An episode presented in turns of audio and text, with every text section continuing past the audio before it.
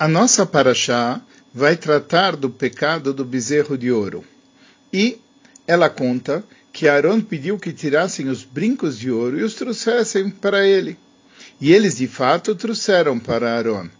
Nesse momento, a Parshá conta que vai tsar bacheret.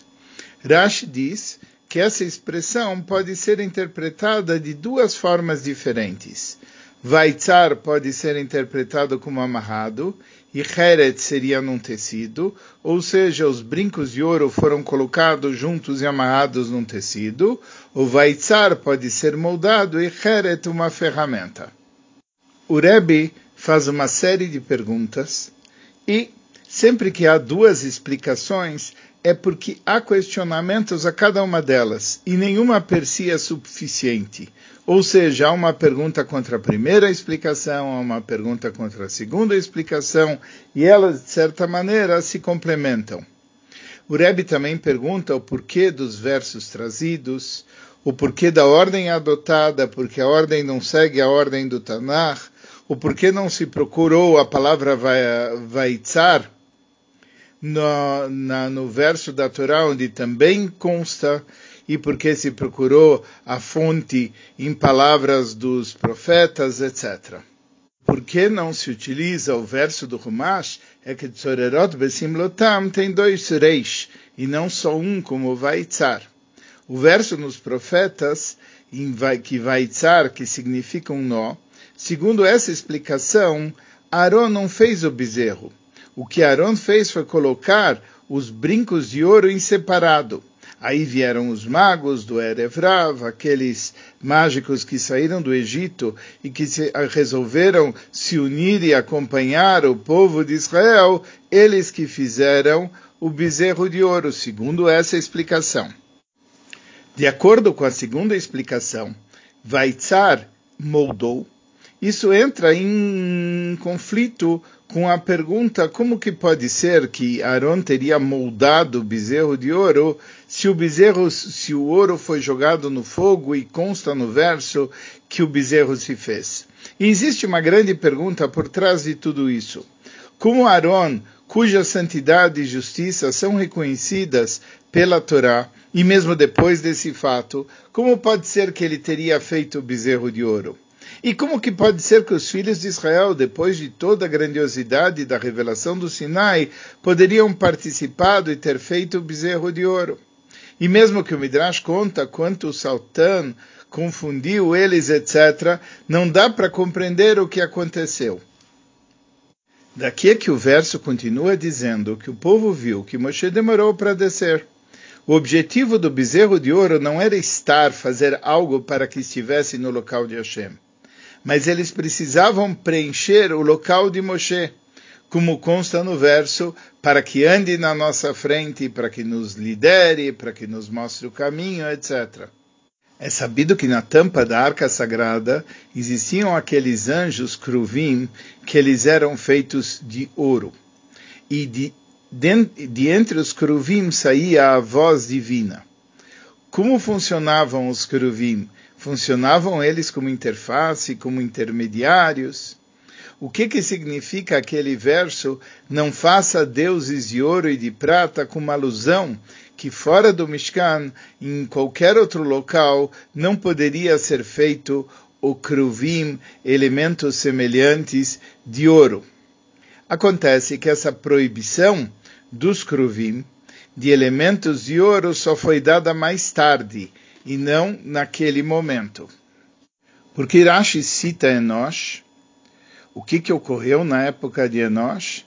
Naquela época, os seres humanos sabiam que existia Deus, mas raciocinaram da seguinte maneira: Hashem criou estrelas e as colocou nos céus. Porque ele as colocou lá em cima? Porque elas merecem honra eles, Hashem, ele nos dá bênçãos divinas por diversas formas, ou seja, a bênção passa por alguns intermediários. Esses intermediários são o quê? São interfaces, eles têm arbítrio. Na verdade, não tem. O Sol, por exemplo, ele nos dá luz, calor, energia, mas ele não é nada mais do que uma ferramenta na mão do Criador. O erro daquela geração foi dar importância indevida aos intermediários da nossa relação com Hashem. E foi assim, conta o Rambam, que começou a idolatria. Um aspecto importante do, do que ocorreu no evento do bezerro de ouro é que Aaron simplesmente tinha dito: tirem os brincos e tragam. E, de fato, eles trouxeram. Mas existe uma diferença entre trazer e dar. Os brincos de ouro não foram dados a Aaron, apenas trazidos para a guarda de Aaron. Em consequência, eles não pertenciam a Aaron. Acontece que uma pessoa não pode fazer algo que não lhe pertence e se tornar proibido. Ou seja, os brincos de ouro, o elemento ouro, nunca foi feito e caracterizado com a lei de um ídolo, porque Aaron não tinha a capacidade de fazer deles um ídolo e, consequentemente, em relação a esses elementos não havia idolatria, apesar do erro que tinha ocorrido. Ocorre que mesmo que Aaron não fez e não fez com intenção de que aquilo fosse idolatria, haviam vários dos filhos de Israel que tiveram intenção errada. E existe uma das leis da Torá de que perante um cego não se pode pôr um obstáculo. Se uma pessoa vai errar, você não cria condições para que ele erre. Ocorre que a proibição de que perante um cego não se põe um obstáculo também é uma proibição que só nos foi dado bem mais tarde. Na letra Yuda, sua Sihá, o Rebbe procura se aprofundar num aspecto místico que diz que tudo tem a fonte na santidade, e até um pecado tem sua fonte no campo da santidade. Qual é a fonte na santidade desse pecado, o pecado do bezerro de ouro? Ocorre que a base de tudo é a unicidade de Hashem.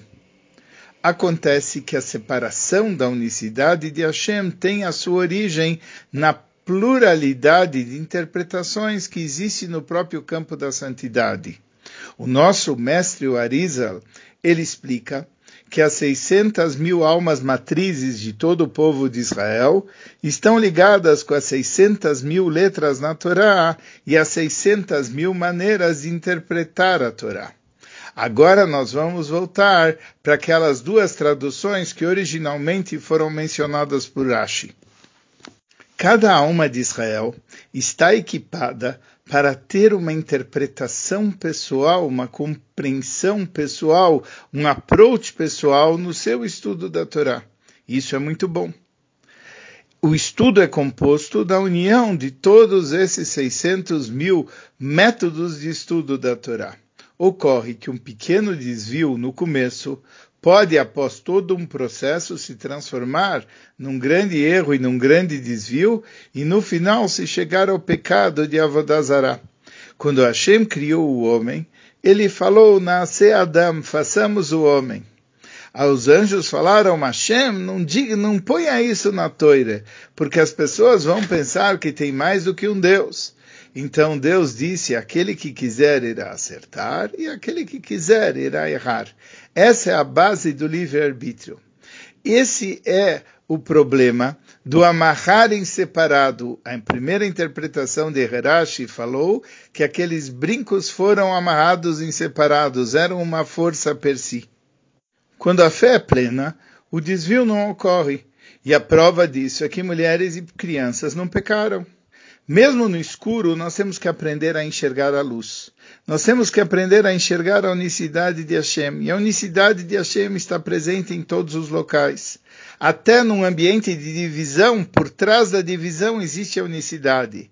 A unicidade está em todos os assuntos, a unicidade está em todos os locais, a unicidade simples de Hashem está em absolutamente tudo.